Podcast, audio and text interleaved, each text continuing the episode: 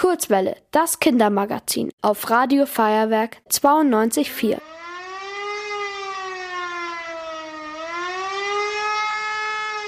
Dieser Alarm bedeutet nichts Gutes. Wenn ihr ihn hört, solltet ihr ins Haus gehen und Türen und Fenster schließen. Der Alarm ist nämlich ein ABC-Alarm. Das hat nichts mit dem Alphabet zu tun, sondern mit gefährlicher Strahlung, die bei einem Unfall aus dem Atomkraftwerk austritt. Dort wird normalerweise Energie hergestellt.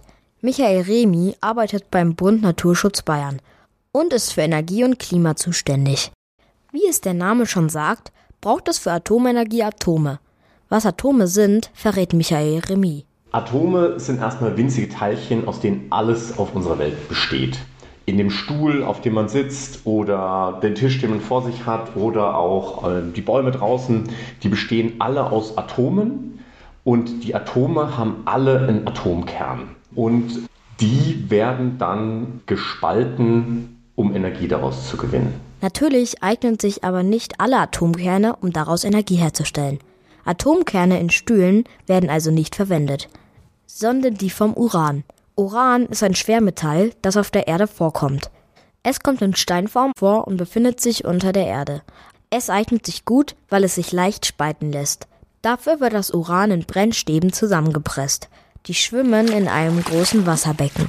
Michael Remy erklärt, wie daraus dann der Strom entsteht. Das Wasser, was drumherum ist, um diese Atomkerne, wird heiß und ihr kennt es von aus der Küche, wenn das Wasser ganz, ganz heiß wird, dann fängt es an zu kochen. Und dann dieser, steigt dieser Wasserdampf nach oben und treibt eine Turbine an, die dann Strom macht. Eine Turbine ist eine Maschine, die sich ähnlich wie ein Rad drehen kann. Bei der Spaltung der Atome entsteht radioaktive Strahlung in den Brennstäben. Die können wir Menschen weder sehen noch fühlen. Sie ist in großen Mengen aber richtig schädlich und macht krank. Deswegen ist auch immer eine dicke Schicht aus Beton um das Atomkraftwerk gebaut, damit es ist sicherer.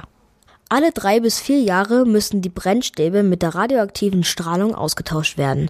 Und genau hier liegt laut Michael Remy ein großes Problem. Die strahlen 24.000 Jahre, bis überhaupt nur die Hälfte von dieser schlechten Strahlung weg ist. Das heißt, man hat ganz viel Atommüll, der sehr gefährlich ist und der sehr lange strahlt. Den muss man jetzt sicher aufbewahren.